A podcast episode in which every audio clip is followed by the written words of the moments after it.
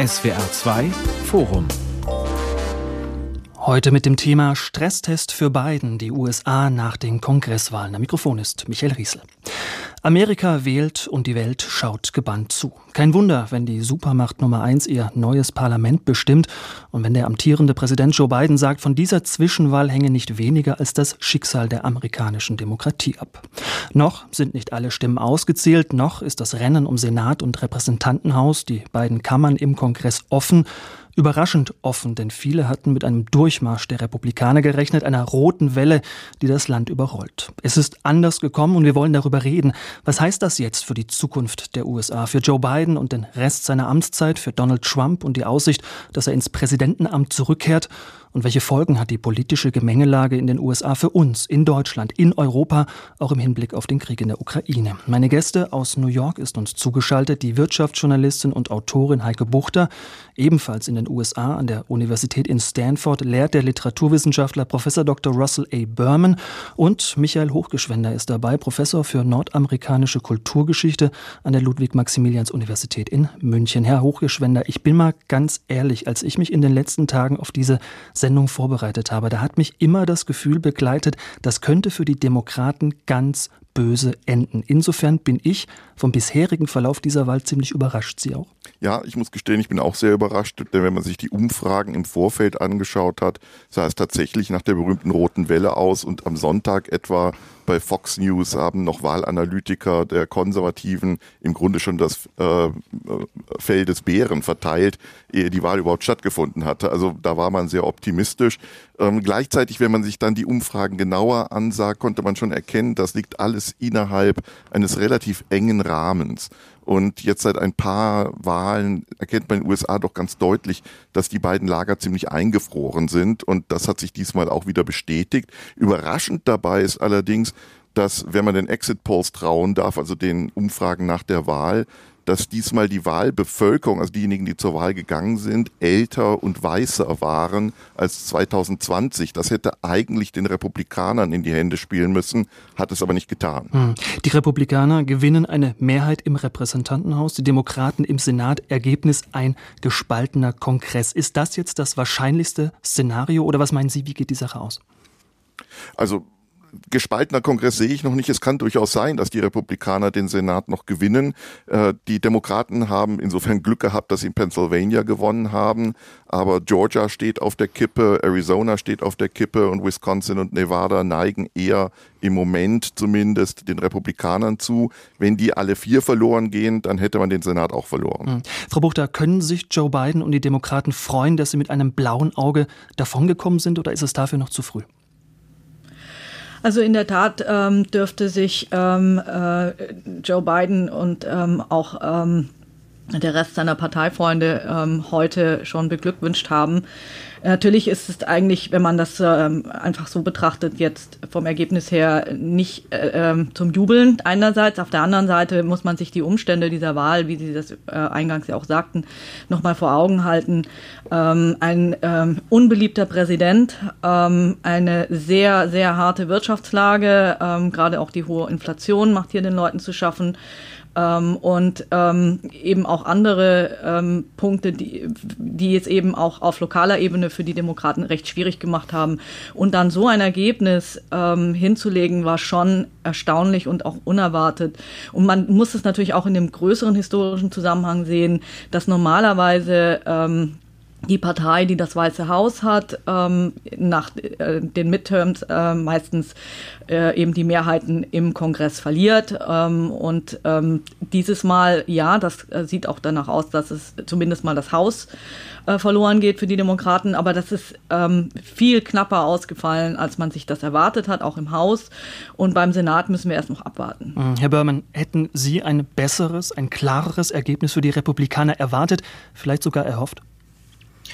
Äh, nicht unbedingt gehofft, aber alle haben erwartet, dass eine rote Welle stattfinden würde. Das ist nicht gekommen und man muss sich fragen, warum und was sind die Folgen. Aber man muss auch merken, dass äh, die Republikaner auf jeden Fall das Haus, höchstwahrscheinlich das Haus werden haben. Das heißt, dass das Regierungsgeschäft der Administration schwierig, äh, schwierig werden wird. Äh, die, äh, was, was im Senat passieren wird, das wissen wir noch nicht. Das ist alles zu knapp. Mhm, aber Sie haben die Frage angesprochen. Was ist der Grund dafür, dass die rote Welle ausgeblieben ist? War der Hype einfach zu groß? Die Hype war zu groß, die Meinungsumfragen äh, versagen immer wieder. Ähm, äh, das, das ist meine Erklärung. Ich, äh, äh, es gibt, es gibt Seiten, äh, es gibt äh, nuancierte Seiten, äh, obwohl die Wähler vielleicht Weiße waren, das habe ich nicht gesehen. Die, äh, die, Republik die Republikaner haben ihre Anteil an der, das Minderheitenvotum äh, vergrößert. Äh, bei den jungen Schwarzen bis 22 Prozent. Das ist, äh, das ist ein, ein Höhepunkt, äh, den sie nie erreicht hatten. Hm. Herr Ruckeschwender, es gibt jetzt Leute in der Republikanischen Partei auch ehemalige Weggefährten von Donald Trump, die sagen, Trump, der schadet uns eher, als dass er uns nutzt. Ist diese Wahl eine Art Entzauberung Trumps und damit womöglich der Anfang vom Ende seiner Macht über die Republikanische Partei? Also zumindest muss man sagen, dass viele der Kandidaten, die er aktiv unterstützt hat, äh, sich nicht so gut geschlagen haben, wie man erwartet hat. Zum Teil haben sie die Wahlen verloren, zum Teil haben sie wie etwa Marjorie Taylor Greene in Georgia neun Prozentpunkte in einem sehr sicheren Wahlkreis verloren. Äh, also er hat zumindest keinen positiven Einfluss ausgeübt äh, auf seine Partei und auf das Wahlverhalten. Umgekehrt kann man auch sagen, dass möglicherweise Biden kein besonders positives, keinen besonders positiven Beitrag für die Demokraten geleistet hat. Aber für die Republikaner bedeutet das jetzt, dass sie tatsächlich sich überlegen müssen, wie machen wir von hier aus weiter. Vor allen Dingen, weil ein anderer Kandidat der Gouverneur von äh, Florida äh, sehr gut abgeschnitten hat bei den Wahlen, trotz Gegenwinds von Trump. Und auch der Gouverneur von Georgia, Camp, hat relativ gut abgeschnitten. Der ist nun kein Mann für die nationale Ebene, aber DeSantis ist sicherlich jemand, äh, der möglicherweise nach dem Amt des Präsidenten streben könnte. Das heißt, da tun sich interessante Entwicklungen auf. Mhm, wir werden gleich nach den Alternativen zu Trump fragen. Aber Herr Berman, da würde mich auch Ihre Meinung interessieren. Ist Trump angeschlagen? Äh, Trump hat nicht gewonnen. Äh, manche seiner Kandidaten haben gewonnen, aber viele, äh, manche haben auch verloren, wie etwa in Pennsylvania. Ähm, aber was äh, jetzt gerade angesprochen wurde, ist, denke ich, die, das Wichtigste. Äh, der Sieg von DeSantis in Florida mit 20 Prozent Abstand. Das passiert nie. Und er galt schon vorher als Rivale zu Trump. Und er, wenn Trump nicht kandidiert, ist es DeSantis in 24, glaube ich. Frau Buchter, ist DeSantis der große Gewinner dieser Wahl? Naja, als ich heute Morgen ähm, äh, kurz äh, im Park laufen war, habe ich auf der ähm, Rückrunde ähm, bei unserem ähm, Deli, unserem kleinen Kramladen an der Ecke, noch eine New York Post gekauft ähm, und ähm, ich habe sie hier vor mir liegen. Und äh, da lautet der Titel äh, The Future äh, für DeSantis. Und es ist ein Bild zu sehen, wie er mit seiner Familie ähm, vor der großen amerikanischen Fahne steht. Und man muss natürlich dazu sagen, die New York Post ist nicht irgendein Blatt, das ist das Blatt von Rupert Murdoch, sein Lieblingsblatt, ähm, dem konservativen Verleger. Ähm, er gehörte zu den Königsmachern der Konservativen. Ähm, und ähm, ich werde das jetzt mal als klares Zeichen, ähm, dass auch ähm, Rupert Murdoch, ähm, der ja auch unter, hinter Fox steht, ne, Fox, ähm, dem Fernsehsender, dem Konservativen. Und ähm, es scheint so zu sein, als ob sich äh, Murdoch da auch ähm, umorientiert mhm. für die Zukunft. Mhm. Und dennoch, Herr Hochgeschwender, das war ja in den letzten Jahren schon ein ziemlich unwürdiges Schauspiel, wie sich die Republikanische Partei, die Grand Old Party, Trump regelrecht unterworfen hat, also einer Mischung aus Naivität, Machtgeilheit und zuletzt auch ganz viel Angst. Die Frage ist ja, ist diese Partei bereit und in der Lage, sich von Trump zu lösen?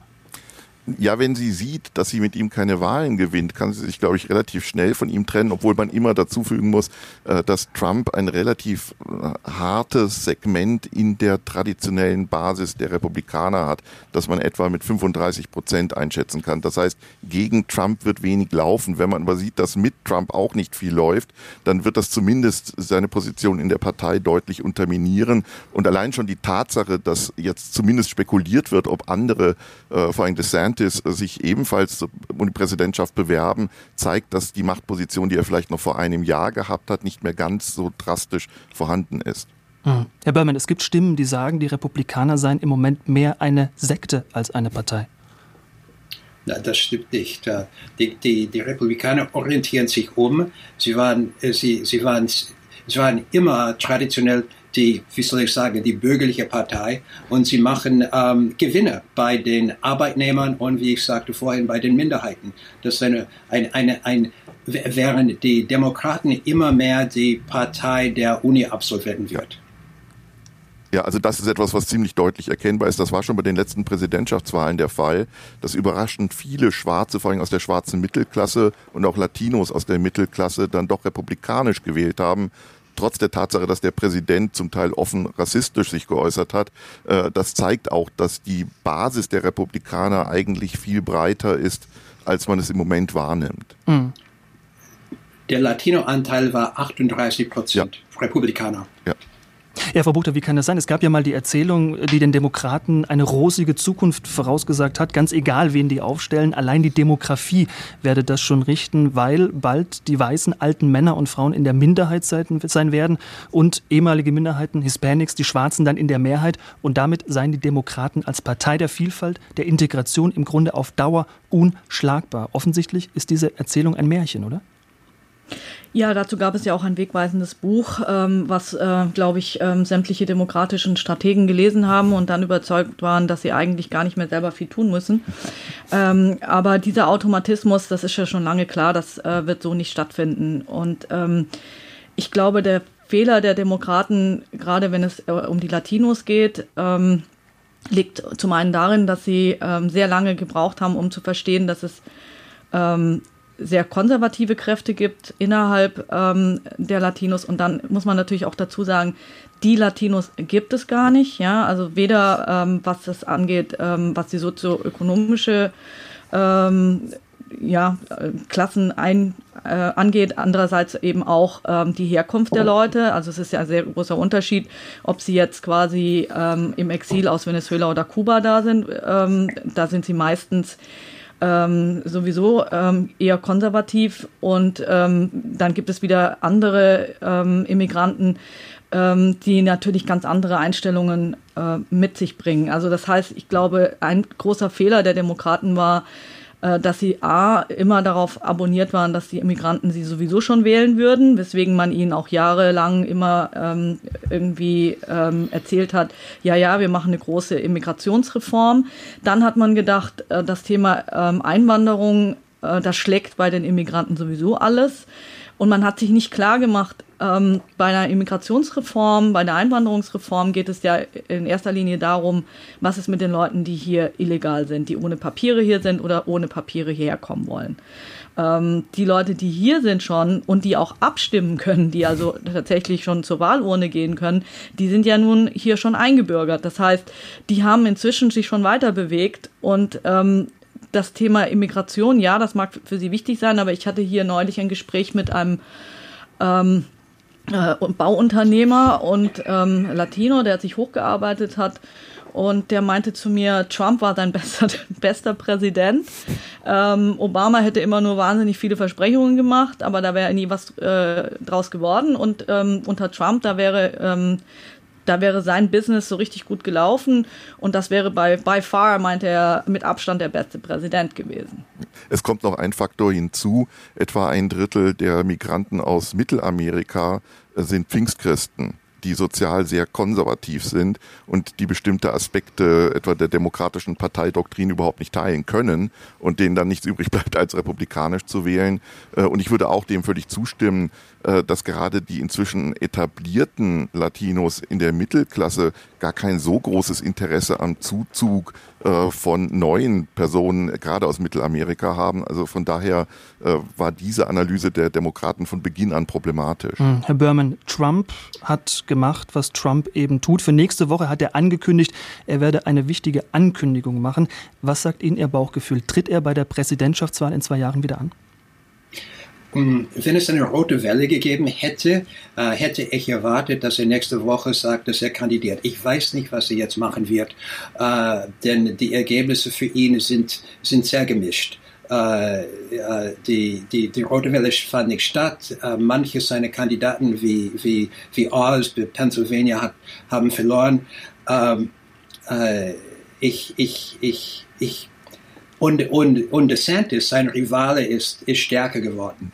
Ähm, ich glaube, Letzte Woche glaubte ich, dass er 24 kandidieren würde. Jetzt bin ich nicht mehr sicher. Frau Buchter, Herr Hogeschwender. Also ich bin mir auch nicht sicher. Er wird vermutlich wieder das Spiel spielen, äh, zu verkünden, die Wahl sei gefälscht worden. Ähm, wobei auch da, wenn man den Exit Polls trauen kann, 80 Prozent gesagt haben, äh, diesmal hätten sie das Gefühl, alles sei glatt gelaufen. Äh, also äh, ihm bleiben nicht besonders viele Optionen nach diesem Wahlausgang. Äh, es hängt ein bisschen davon ab, ob er sich das selber eingesteht. Da hm. habe ich da meine Zweifel. Ja, das ist ja die Frage. Ja, Trump, genau. wird, Trump wird ja beschrieben als Narzisst, als einer, der es nicht ertragen kann, als Verlierer ja. dazustehen. Das ist ja mit ein Grund, warum er nach wie vor behauptet, Joe Biden habe ihm 2020 die Wahl gestohlen. Wenn Trump, Frau Buchter, nach diesen Midterms Bilanz zieht, steht da, seine Umfragewerte sind nicht gut. Er mobilisiert die republikanische Basis. Er provoziert aber gleichzeitig viel Widerstand. Außerdem schlägt er sich mit mehreren juristischen Verfahren herum. Müsste er dann nicht zu dem, zu dem Ergebnis kommen, es reicht nicht für einen Sieg 2024?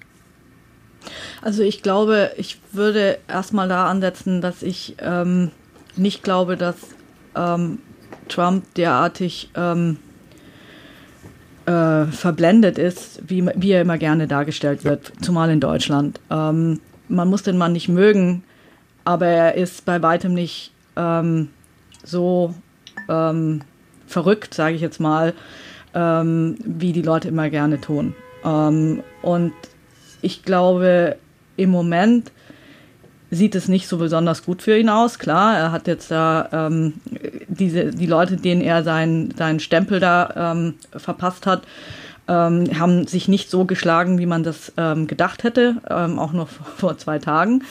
Ähm, aber ähm, ich bin mir nicht sicher, ob er derartig unter Druck steht im Moment. Ne? Also ich meine, er hat immer noch eine ähm, Kerntruppe von, von Leuten, die auf ihn schwören.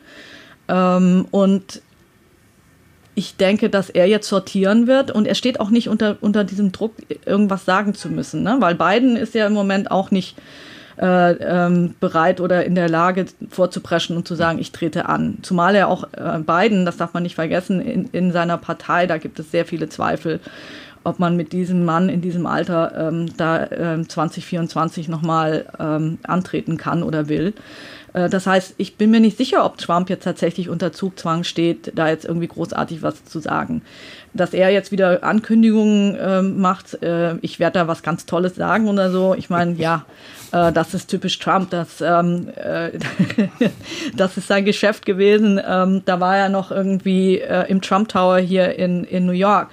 Ähm, das muss man jetzt nicht ähm, so ernst nehmen. Also er ist er lässt sich bestimmt nicht so wahnsinnig festnageln, wenn er nicht genau weiß, ähm, welche Chancen er dann tatsächlich hat. Also er kann meiner Meinung nach einfach abwarten im Moment. Eine andere Figur, die ähm, vor der Wahl als neuer Superstar der Republikaner gehandelt wurde, das war neben Ron DeSantis, über den wir schon gesprochen haben, ähm, Carrie Lake. Die hat bei dieser Wahl einen ordentlichen Dämpfer bekommen. Eine ehemalige Fernsehmoderatorin. Bei der Gouverneurswahl in Arizona liegt sie im Moment hinter ihrer demokratischen Rivalin, hat aber schon durchblicken lassen, dass sie das Wahlergebnis im Falle einer Niederlage womöglich nicht akzeptieren werde. Herr Berman, geht da jetzt die Saat auf, die Trump gesät hat?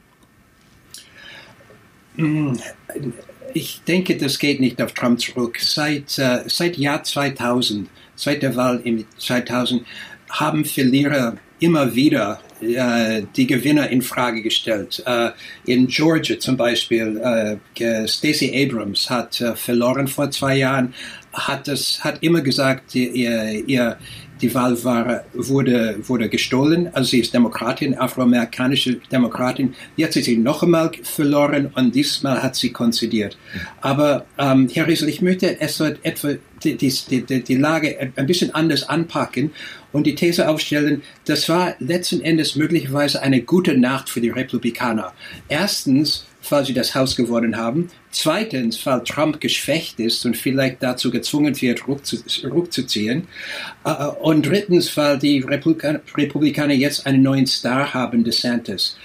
Auf der anderen Seite eine schlechte Nacht für die Demokraten, auch wenn sie den Senat behalten, denn Biden wird die, das Fehlen einer roten Welle wahrnehmen als Ermutigung, wieder zu kandidieren. Das heißt, 24 DeSantis gegen, gegen Biden, DeSantis gewinnt. Ja, was sagen Sie, Frau Butter? Ja, bei DeSantis wäre ich mir jetzt noch nicht ganz so sicher. Ich weiß, dass er jetzt der Star der Nacht ist und ich meine, es ist natürlich auch ähm, 19 Punkte Vorsprung. Das ist natürlich schon gewaltig, vor allen Dingen in diesen Zeiten. Ähm, trotzdem, A, haben wir noch zwei Jahre ähm, und B, ähm, denke ich mal, Florida ist nicht ähm, ja, ähm, der Rest ähm, der USA. Florida ist insbesondere nicht der Rest der USA wenn es um die Bevölkerung geht. Es geht aber auch um die Wirtschaft und die wirtschaftliche Basis dort. Ähm, das darf man nicht vergessen. Mhm. Ja, also äh, da wäre ich auch vorsichtig, jetzt DeSantis dann irgendwie äh, gleich als ähm, ja ähm, uneinholbar ähm, zu sehen. Und äh, ich muss auch sagen, bei beiden war ich sehr sehr skeptisch ähm, und er ist ja auch nicht sonderlich beliebt. Und ich gebe äh, Herrn Berman recht, dass ähm, zu erwarten ist, dass Biden aus dieser Nacht jetzt ähm, die Schlussfolgerung zieht, dass es wahrscheinlich ähm, gut wäre, nochmal anzutreten. Andererseits ähm, habe ich bei vielen auch Jüngeren interessanterweise festgestellt, ähm, dass, dass die gar nicht so abgeneigt waren. Also ja, das Alter spricht ähm, gegen ihn. Aber man darf ja nicht vergessen, ähm, dass Biden und seine Partei, obwohl das ja wirklich sehr schwierig war, einige ähm, Gewinne auch zu verzeichnen haben äh, in seiner Amtszeit, in seiner bisherigen Amtszeit, in einem sehr schwierigen Umfeld. Ja, also ähm, hat er es doch geschafft, einige ähm, der ähm, Punkte seiner Agenda durchzubringen, ähm, auch gegenüber seinen eigenen Parteifreunden zum Teil, wie zum Beispiel Manchin oder ähm, Cinema, äh, die Senatoren, die, ähm, die eher irgendwie ähm, ja, konservativ und ähm, sehr wirtschaftsfreundlich, sage ich jetzt mal vorsichtig, ähm, äh, gestimmt sind, die haben ihm ja immer mal wieder ähm, seine, äh, seine Projekte ähm, ausgebremst und trotzdem ist es ihm gelungen, äh, zum Beispiel diesen Inflation Reduction Act irgendwie, ähm, der einen blöden Namen hat, aber eigentlich ähm, das erste Mal ist, dass die USA so richtig was auf grüne Energie setzt und, ähm, und äh, äh, das ist ein, ein ganz großes Anliegen auch der Jüngeren gewesen und das hat Biden tatsächlich wahrgemacht. Hm. Herr Hochgeschwender, ich möchte noch mal kurz auf Carrie Lake zurückkommen und fragen, ob mich da auch wiederum meine deutsche Perspektive trügt. Aber bei uns gab es in den letzten Wochen viel Berichterstattung darüber, welchen Flurschaden die Big Lie von Donald Trump hinterlassen hat, die, die, die angebliche gestohlene Wahl.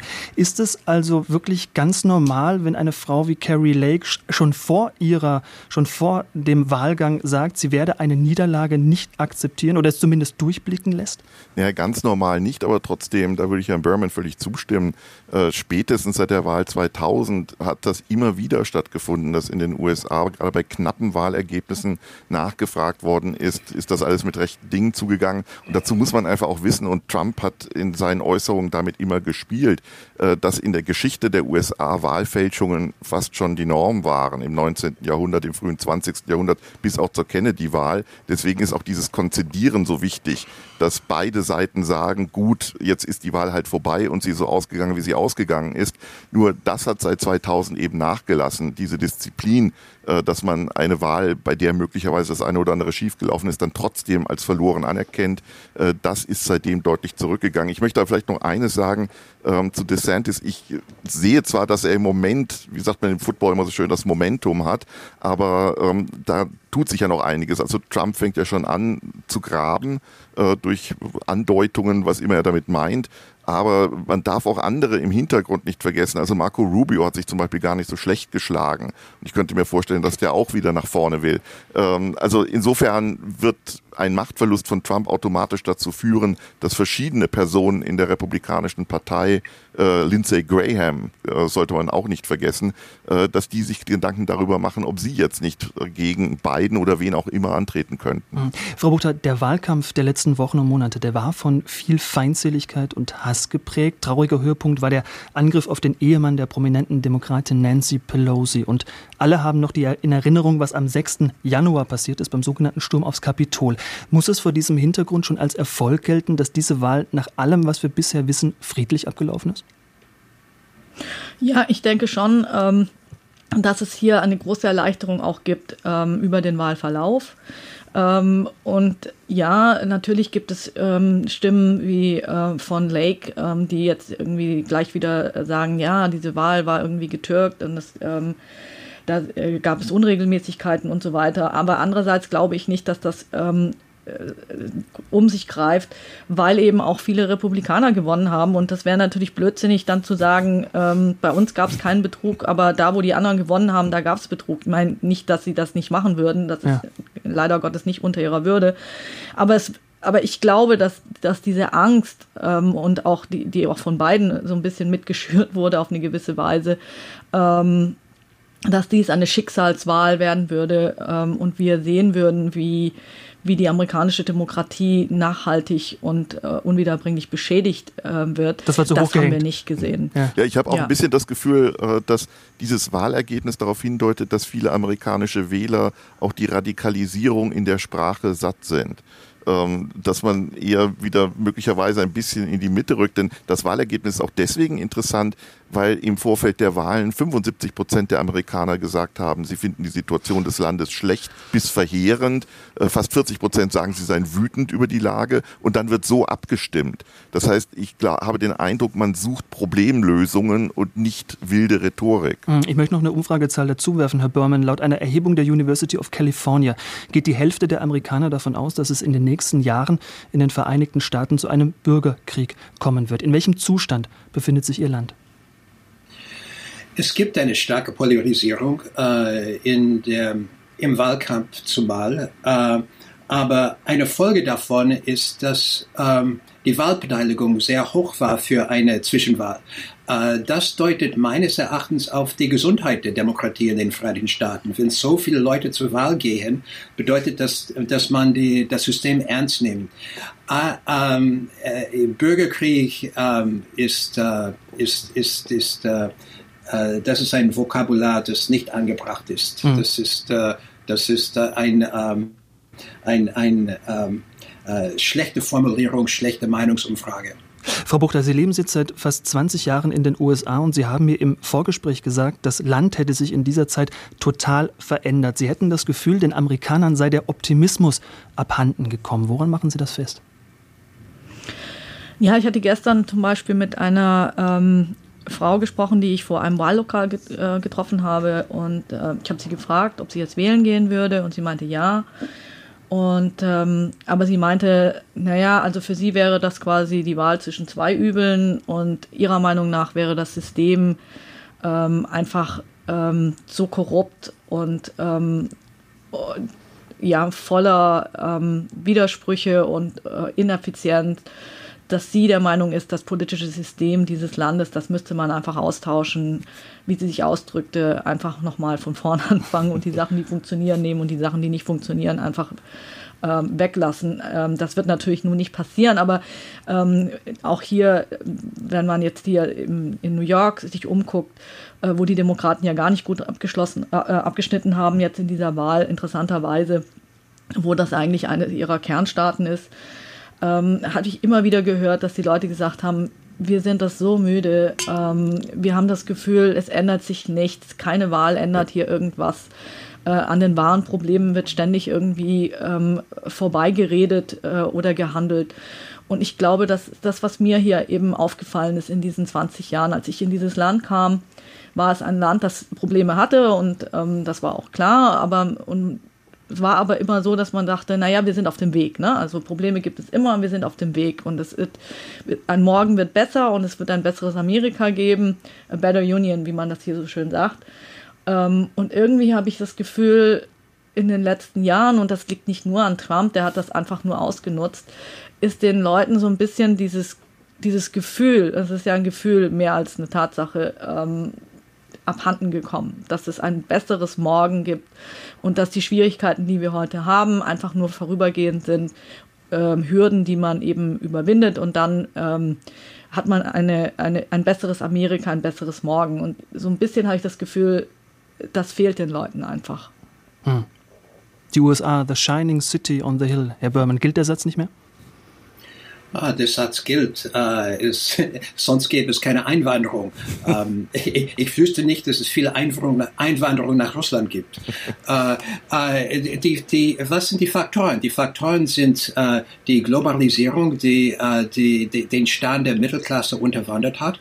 Äh, zweitens den Effekt der, der Effekt der Sozialmedien, die zu einer Polarisierung der Rhetorik führen. Äh, äh, und ähm, ja, ein, ein, ein, ein allgemeines Gefühl der Unsicherheit, die mit äh, gewissen äh, kulturellen Fragen zusammenhängen. Herr Hochgeschwender. Ja, es kommen auch tatsächlich Lösungsdefizite äh, die strukturell in der Verfassung bedingt sind, mit dazu. Also diese Verfassung ist aus dem 18. Jahrhundert äh, und man merkt ja deutlich an, dass sie aus dem 18. Jahrhundert stammt und sie ist eigentlich auf Konsens ausgelegt. Das heißt, dass rationale Gentlemen sich zusammensetzen und im Sinne der Aufklärung eine gemeinsame, einer gemeinsamen Idee folgen. Ähm, dadurch, dass das Ganze jetzt in zwei so erstarrte Lager aufgespalten ist, ähm, wird dieser, Aushalt, dieser Aushandlungsprozess permanent unterminiert. Und das führt dann dazu, dass bei den Menschen, was Frau Buchter gerade gesagt hat, dieses Gefühl, wir können im Grunde wählen, wie wir wollen, zumal in vielen Staaten das ja völlig egal ist, was sie wählen, weil sowieso von vornherein klar ist, wer gewinnt. Wir können im Grunde wählen, wie wir wollen. Am Ende passiert wieder das, was nach allen Wahlen passiert. Äh, es kommt zum Shutdown, es kommen keine Reformen, es geht nichts voran. Und äh, das führt dann letztlich, glaube ich, auch dazu, äh, dass dieser, dieser Ärger oder diese zum Teil auch fast schon Verzweiflung da ist. Trotzdem würde ich auch Herrn Berman völlig zustimmen. Äh, die Lösungswege sind da und ein gewisser Grundoptimismus, wenn ich das richtig sehe, ist auch noch da. Es ist vor allem sehr viel Überzeugung da, dass die USA äh, wirklich ein exzeptionelles Land sind. Also da, darüber wird ja auch gerade wieder neu diskutiert. Also von daher finde ich jetzt auch alles dieses Gerede, das in Europa zum Teil über einen kommenden Bürgerkrieg, äh, das ist völlig sinnlos. Ja, zumal ich glaube, ähm, wenn man sich das überlegt, ich, ich, ein bisschen ist die Diskussion auch ähm, gerade wenn wir jetzt aus Deutschland hier rüberblicken, fokussiert man sich ja immer auf ähm, Washington. Was ja. passiert mit Washington? Was ist mit dem Kongress? Was ist mit dem Weißen Haus? Für die meisten Amerikaner ist das aber nicht so wahnsinnig wichtig. Ja? Also für die meisten Amerikaner ist sehr wichtig, was in ihrem Bezirk stattfindet, in ihrer Stadt stattfindet und vor allem auch in ihrem Bundesstaat stattfindet. Ähm, viele, viele dieser Probleme, die sie im Alltag haben, die werden einfach auf staatlicher, bundesstaatlicher Ebene ähm, gelöst oder eben auch äh, auf kommunaler Ebene. Und ähm, das ist für die meisten Amerikaner einfach wesentlich bedeutender. Und ähm, natürlich gibt es immer Leute, die das große Ganze sehen und dann gibt es auch Leute, die vielleicht irgendwie ähm, so aufgeheizt sind und aufgereizt sind, dass sie da in diesen Bürgerkriegskategorien denken. Aber für die normalen Leute ist das, ähm, ja, wie Herr Berman auch schon richtig sagte, das ist Nonsens. Ähm, aber ich denke, man, man darf nicht vergessen, vieles, vieles, dieses ist ein sehr, sehr großes Land und vieles, nicht, wenn nicht das meiste, was die Leute berührt, ähm, findet einfach eben auch vor ihrer Haustür statt.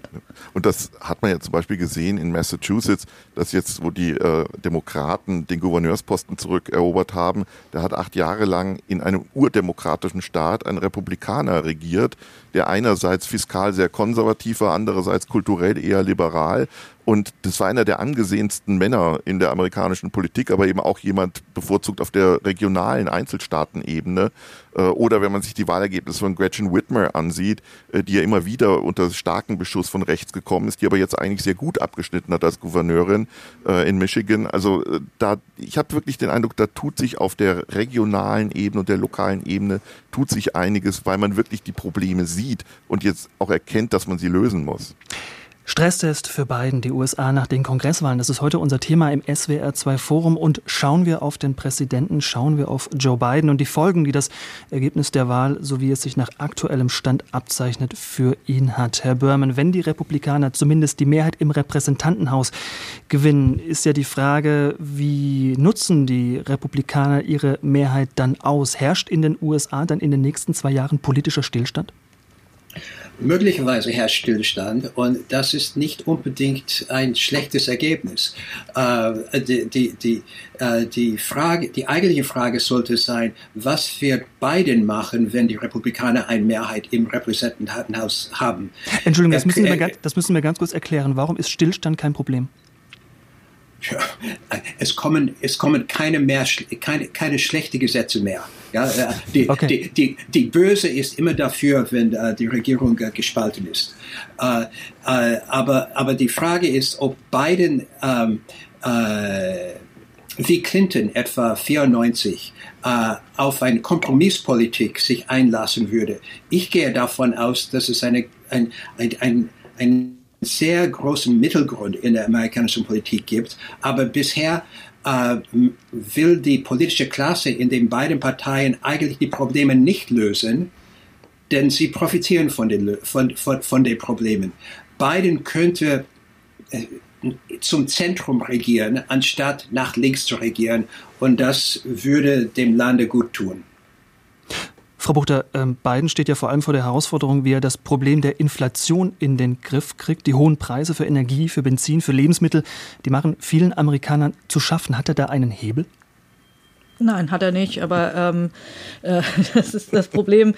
Äh, das muss man ganz klar sagen. Das ist äh, die Aufgabe ähm, von Joe, äh, von äh, Jay Powell ähm, bei der Fed, der Federal Reserve, der Notenbank, ähm, der ja mit den, Zins, mit den radikalen Zinserhöhungen ähm, versucht, das Problem in den Griff zu bekommen, was dazu führen dürfte, dass die Wirtschaft äh, zumindest mal vorübergehend in eine Rezession gedrückt wird, äh, was natürlich äh, Joe Biden nicht besonders recht sein kann. Ähm, andererseits die kurzfristigen Lösungen für die Inflation sind eben einfach ähm, die Geldpolitik, die langfristigen Lösungen, wie zum Beispiel, dass viele Lieferketten hier darunter leiden, dass es Monopole gibt, ähm, sei es bei, ähm, bei, bei den Fleischfabriken, ähm, bei dem ähm, bei der Babynahrung haben wir das jetzt neulich gesehen. Also es gibt sehr viele monopolistische Strukturen hier im Land, die über ähm, Jahrzehnte eben auch gewachsen sind. Ähm, und Biden hatte zwar ähm, mit ähm, Lisa Kahn irgendwie eine junge, aufstrebende Juristin berufen, die hier ähm, das Kartellrecht irgendwie wieder auf Vordermann bringen sollte. Ähm, aber da ist bis jetzt aus meiner Sicht zumindest nicht so wahnsinnig viel passiert. Ähm, das wäre so ein Ansatz. Aber das sind natürlich alles Sachen, das dauert. Ne? Also das, bis sie, bis sie sowas aufbrechen, dauert es. bis sie andere Maßnahmen treffen, wie zum Beispiel im Energiebereich da hat Biden das große Problem, dass er zwar versucht hat, ähm, bei den äh, Saudis ähm, äh, zu bitten, dass sie den Ölhahn aufdrehen. Ähm, die haben ihm äh, sozusagen ähm, auf Deutsch gesagt den Mittelfinger gezeigt. Ähm, und äh, zu Hause kommt er bei seiner eigenen äh, Energiebranche überhaupt nicht gut an. Mit denen versteht er sich gar nicht. Und, ähm, und die sind die hören auch nicht auf das Weiße Haus, die hören auf die Wall Street. Und für die sind hohe Preise eigentlich eher gut. Und äh, die sehen überhaupt nicht ein, warum sie viel Geld ausgeben müssen, um äh, praktisch dafür zu sorgen, dass die Preise sinken, indem sie mehr fördern. Also da ähm, sieht es für Biden irgendwie ähm, gar nicht gut aus. Und ähm, wie Sie schon sagten, das ganz große Problem für ihn wird sein, er muss irgendeine Form finden, wie er in den nächsten zwei Jahren ähm, den Arbeitsmarkt weiterhin ähm, laufen lassen kann, aber dieses Inflationsproblem in irgendeiner Weise zumindest mindern ähm, oder ähm, ja, abmildern, abmildern kann. Hm.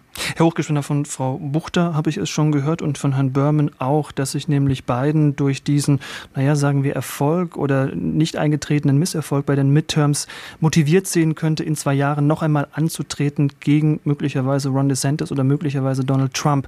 Ähm, sehen Sie es auch so? Die Gefahr besteht. Er hat ja immer schon angedeutet, dass er ein zweites Mal äh, sich zur Abstimmung stellen lassen wollte. Ähm, und äh, momentan fehlen auch so ein bisschen die Alternativen in der Demokratischen Partei.